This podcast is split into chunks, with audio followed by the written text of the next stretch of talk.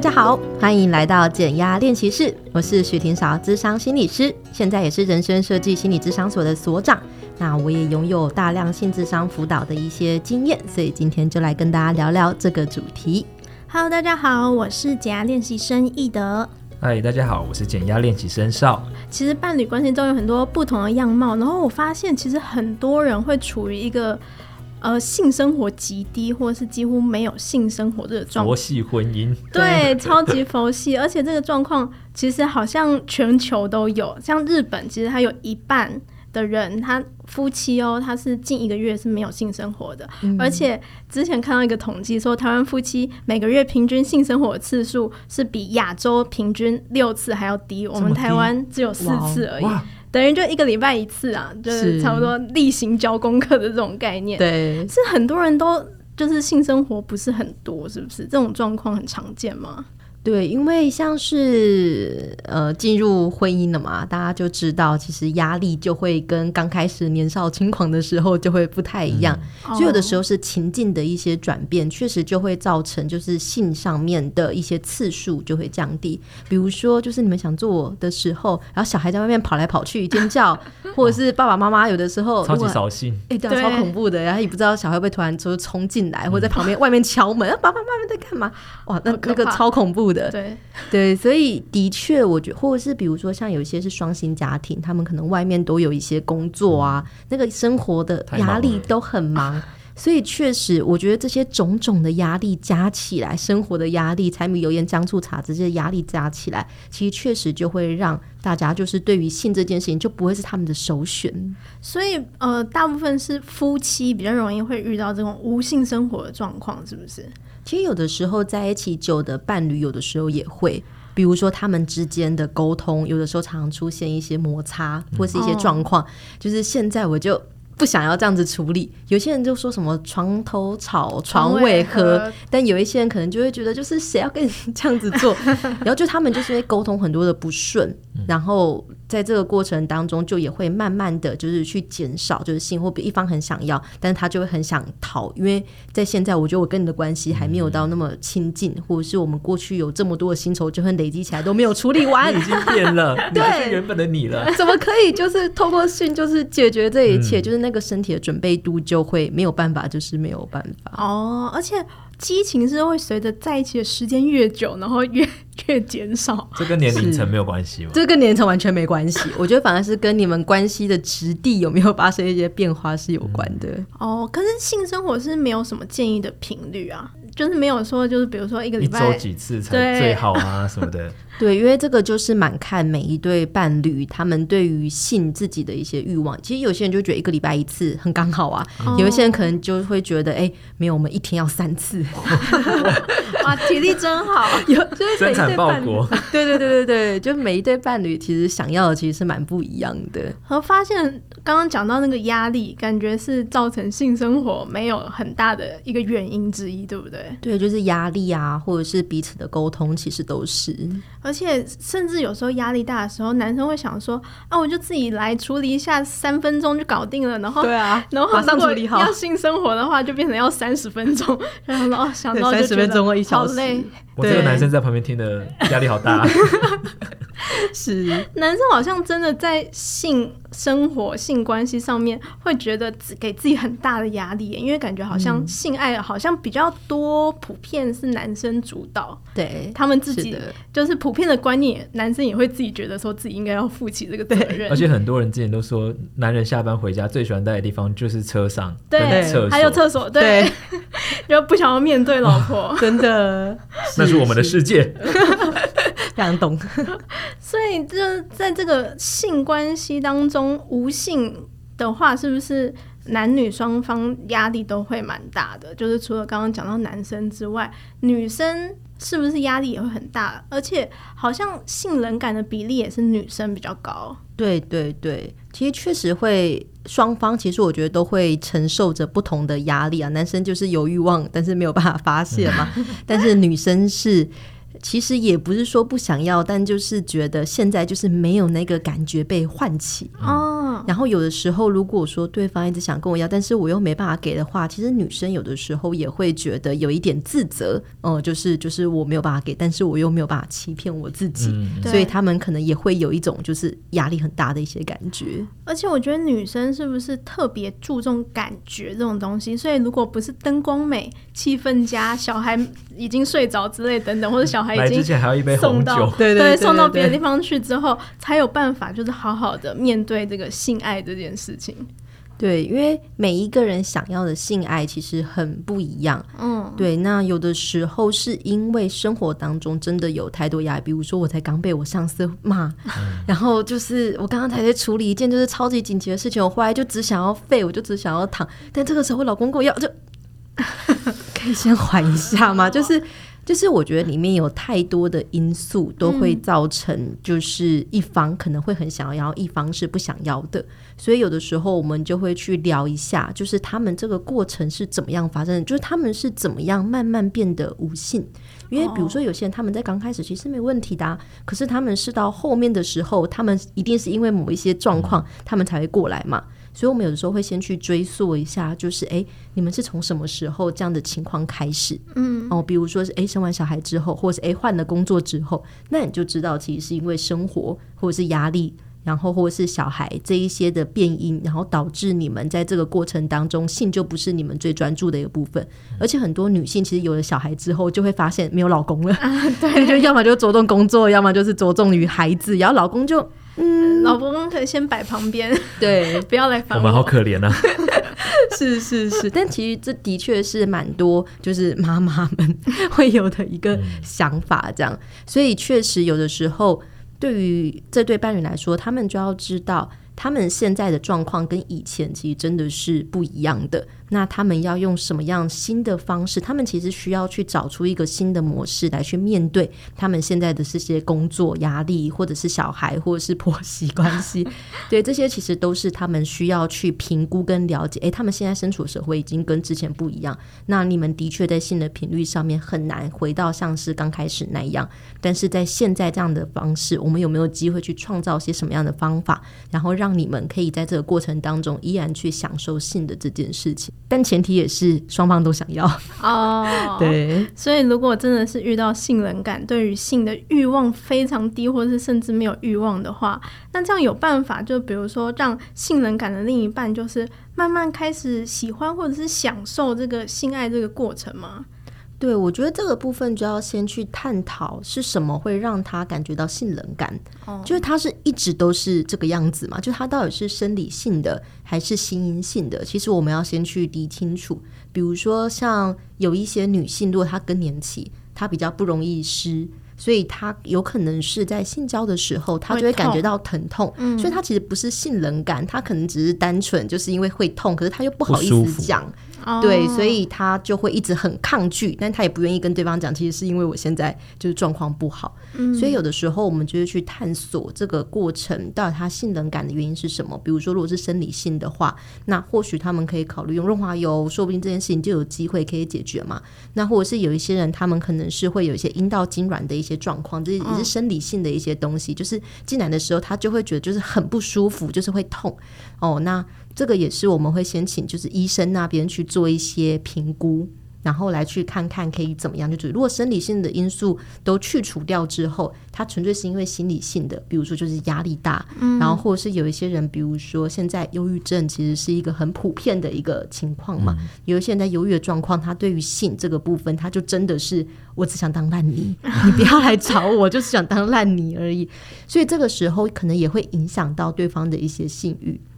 所以，像是情绪压力或是评估，那个都是我们在这个过程当中先去理解他为什么会对于性这件事情没兴趣，是什么样的原因让他对于这件事情是会有点兴致缺缺，甚至是没有办法兴起。那我们要先知道原因，我们才有办法在这个过程当中去提供，看看可以用什么样的方式帮助他去缓和这一个部分。所以，基本上就是可能透过一些协助的话，可能可以慢慢的可以找到。适合的方法，然后让他感受到或者是享受性爱这件事情。对啊，而且另外彼此的支持跟鼓励，我觉得就蛮重要的。因为有一些人他们是觉得，哎，我一做爱的时候，然后对方就对我指指点点，比如说就突然说你是不是变胖啦，然 后你怎么样啊？哦，谁会想跟你做啊？真的，对，所以。其实我觉得里面有很多错综复杂的一些原因啦，所以我们都会需要去了解。因为有的时候我们真的是在谈的之后，我们才发现哦，因为原来男生可能都会一直对于女性的那些，比如说样貌啊、体态啊，都会去做一些批评啊，然后等等，就会觉得，不是你光听到就整个就是翻白眼都不够了，你怎么可能会有？我都没嫌你了，对啊，我都没嫌你怎么样，你还那个是哦，可是。我觉得就是有时候就是会面对，比如说可能我自己很兴致勃勃，但是就是面对到对方，人家就很冷淡回应的时候，我真的是 心情很差。真的，真的，真的，一定会。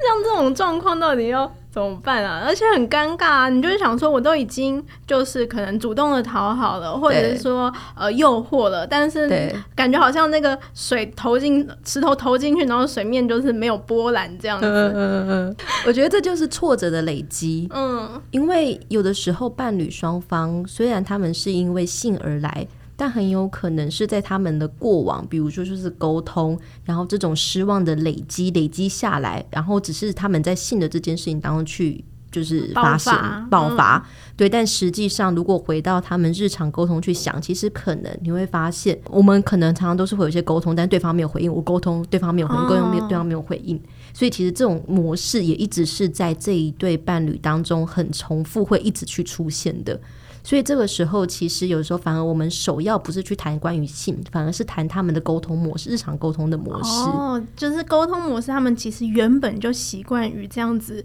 没有回应的模式，然后只是在性方面就是特别被凸显出来、放大这样子的状态。但往往谈下去，你就会发现，其实生活当中很多的事情也都是这个样子。对，所以那个累积一直在累积起来，其实就会让大家开始对于性这件事情又开始呃，就是又。不想，就光想到就觉得有一点累。对，而且有时候遇到就是，比如说伴侣宁愿自己处理，然后也不肯就是和另一半发生关系的时候，其实我觉得对于另一半的心理或者是自信心上面，应该也是会受到一些影响，很打击，对不对？对对对，因为像我们就的确会遇到有一些案例是，他就打开门发现就是他的伴侣正在自慰，嗯、然后就很震惊说：“你为什么有性欲不来找我？”这样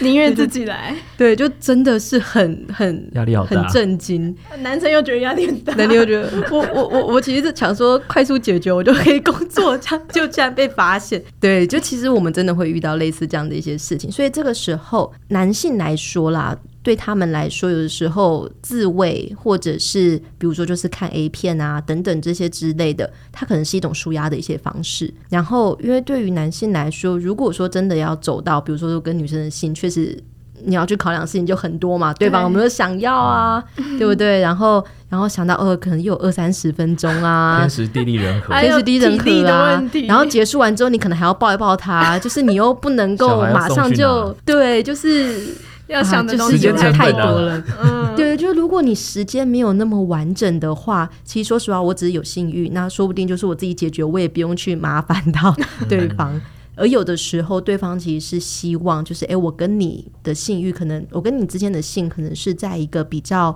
完整的时间再去做，因为确实就是如果整套你要彼此都双方满意，它其实是需要时间去累积。然后跟去照顾的，那对于有些人来说，他如果只是诶一时欲望，就直接很烦闷，就是啊弄一弄就好了，舒压一下。对对对，那他可能就不会马上选择让自己压力更大的方式就去进行这样。而且这样子有一种就是要被评分的感觉，就是每次性行为对于男生来说可能都是一一个考试哦。是是是，怎么样，男生？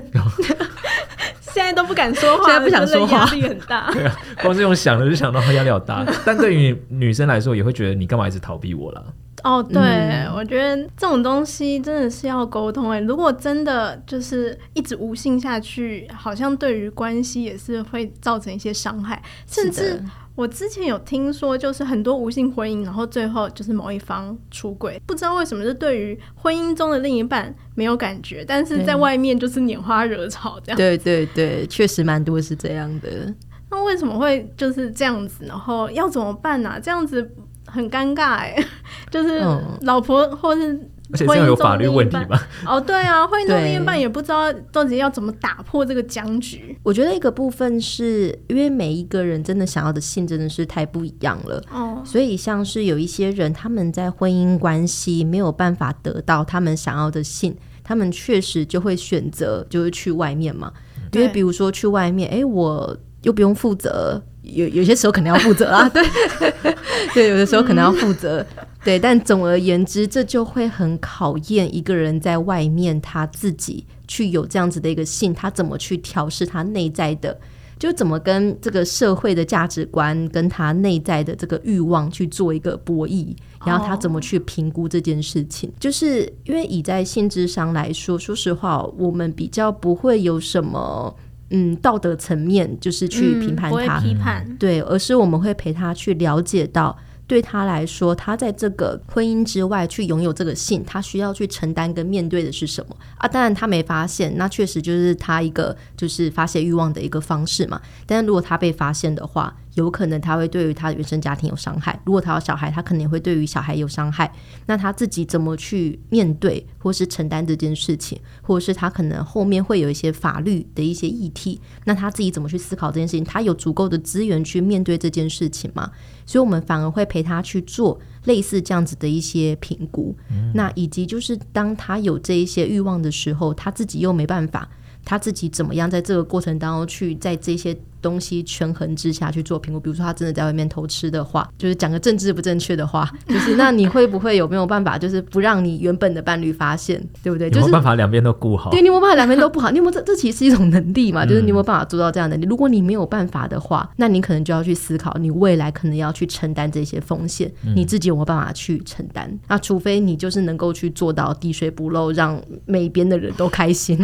对，那那就是你的能力。我开班授课，对我我尊对我尊重嘛。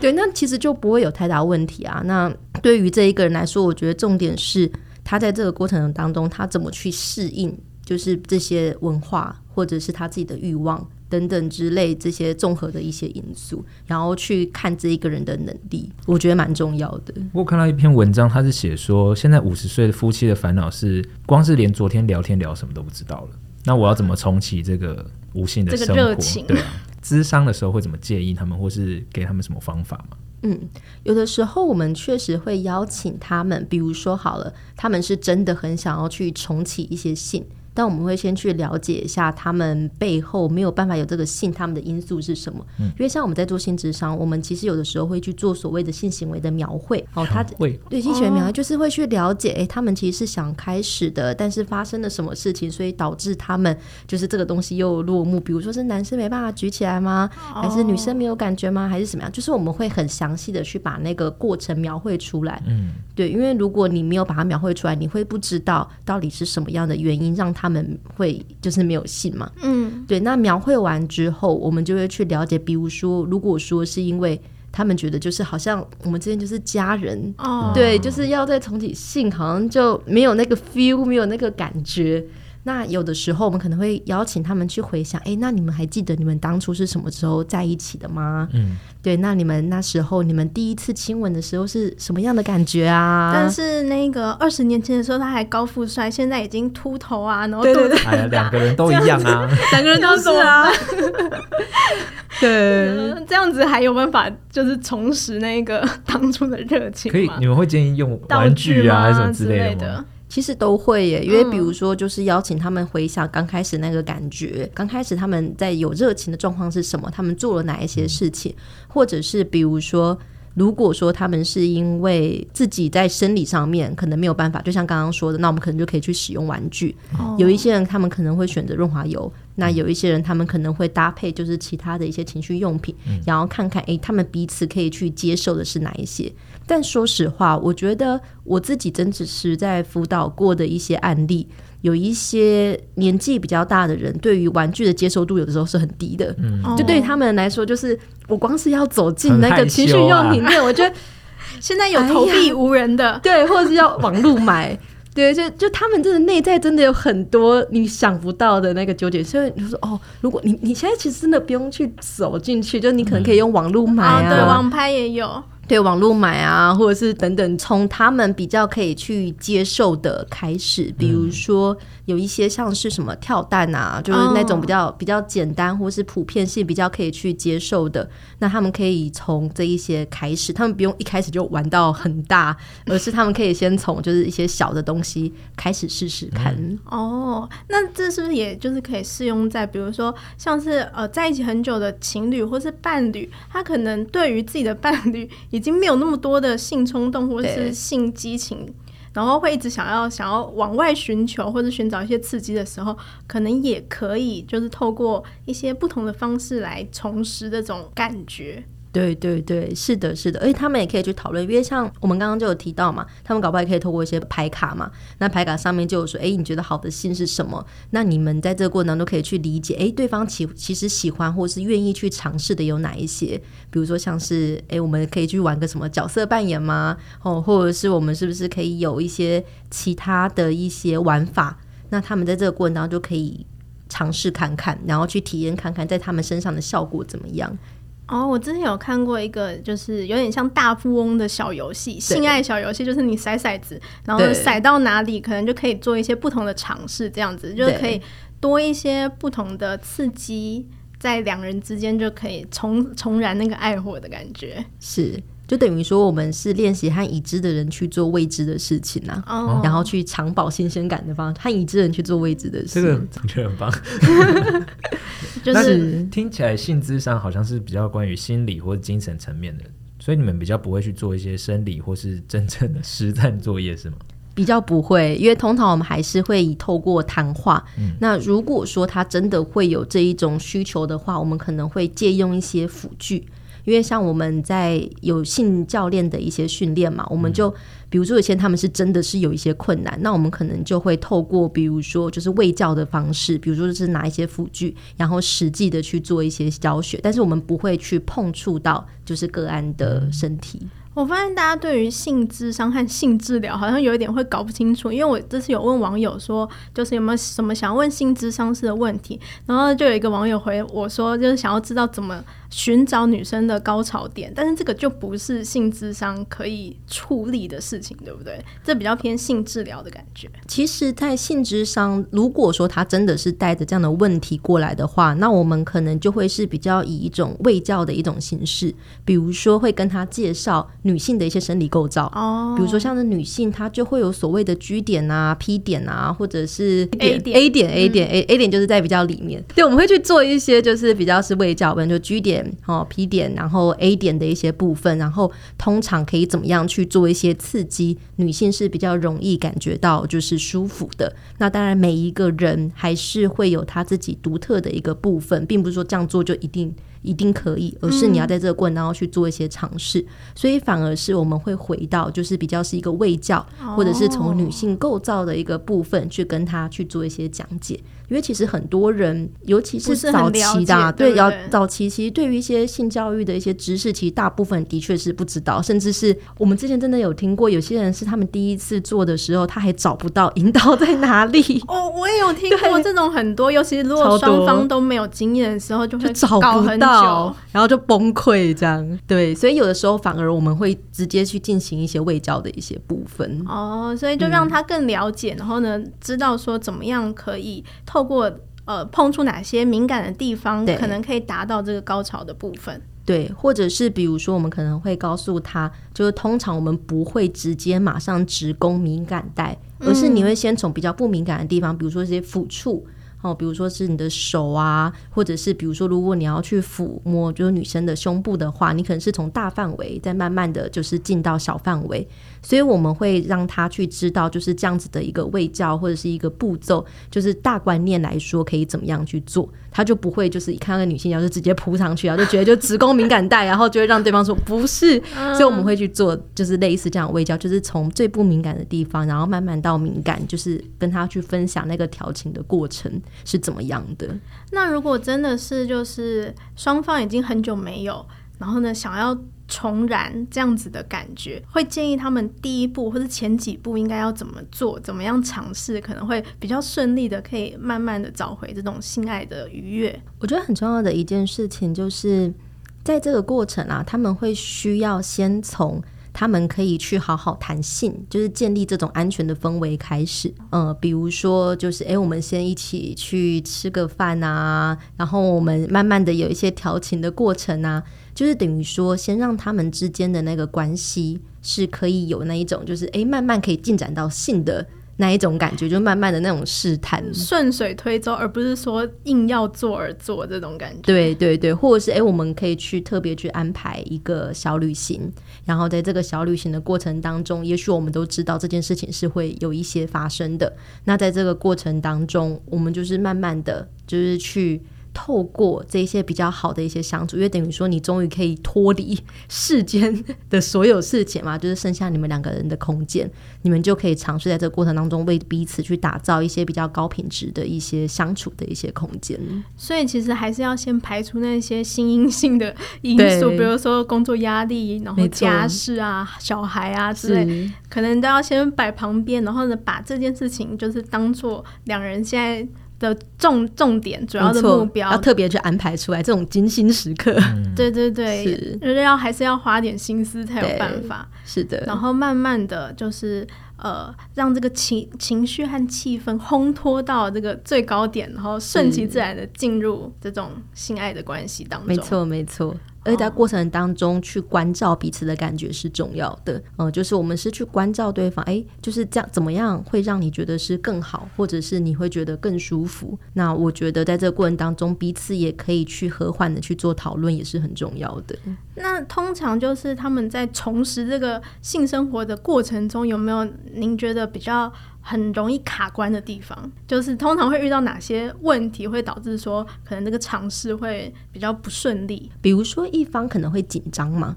哦，因为有可能很久没有做。其实不管是男生或是女生，或者现在也有很多是同性的嘛，嗯，其实就是一方感觉到紧张或者是状态不对的时候。我觉得重新让彼此就是先放心下来，就是就是放松下来是重要的，嗯、包括就是哎，没关系啊，我们就是慢慢来，那我们是不是先抱抱就好？然后就是再慢慢的去敷，就是彼此的那个心语。对对对，因为如果一方就觉得很紧张的话，其实你太快的去进入下一步，其实对于彼此来说又会是一个，有的时候会是一个也是压力来源，对压力或者创伤的一个经验这样。所以反而就是慢鼓励对方，就是慢慢来。然后就是如果这一步不行的话，我们就先退回下一步。然后就是彼此在这一个尊重或者是安全的一个情况底下去做，我觉得就蛮重要的。对于男生是不是要更多的鼓励？然后对于女生要更多的情话或是温柔的安抚之类的，可以帮助这个过程更顺利。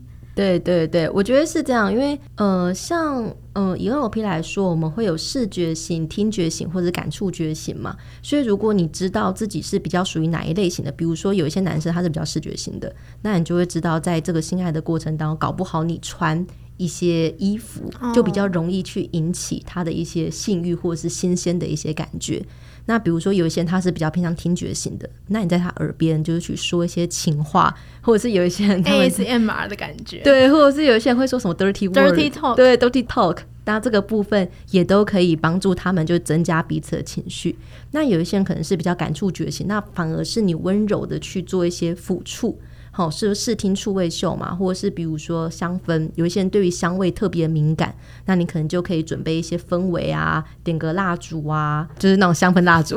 我是拿来滴的，对对对对对，香氛蜡烛。那这个东西它就很可以帮助你们去塑造这一些氛围，所以善用五感其实是蛮重要的，尤其是如果你知道你的伴侣他是比较是哪一类型的人。其实你就可以多用那一个类型的方式去跟他在性的部分可以有多一点的一些互动，所以还是要对彼此伴侣彼此之间还是要有足够的了解，知道人家对方的那个性偏好是什么，对对对，然后进一步的达到就是重拾爱火的这种 是的。目标，没错，就是了解对方就是喜欢怎么样的性，我觉得也蛮重要的。嗯所以其实关系里面会造成无性生活的原因可能有很多，可能是生生理性的，也有可能是心因性的，可能是因为工作压力大、家事很多做不完，还有小孩很烦，没错，小孩要照顾等等等等之类。所以呢，可能如果真的是想要重拾这个爱火的话，先从关系做起，先把关系的基底慢慢的拉回，拉回来之后呢，把这些外在因素撇出，嗯、两个人好好的面对彼此，面对彼此的欲望。之后才有办法，就是进一步的，就是重拾这种干柴烈火的这种感觉，重拾幸福的生活。是的，是的。是的，那我们今天假爱电视就到这边，我们下周再见，拜拜，拜拜。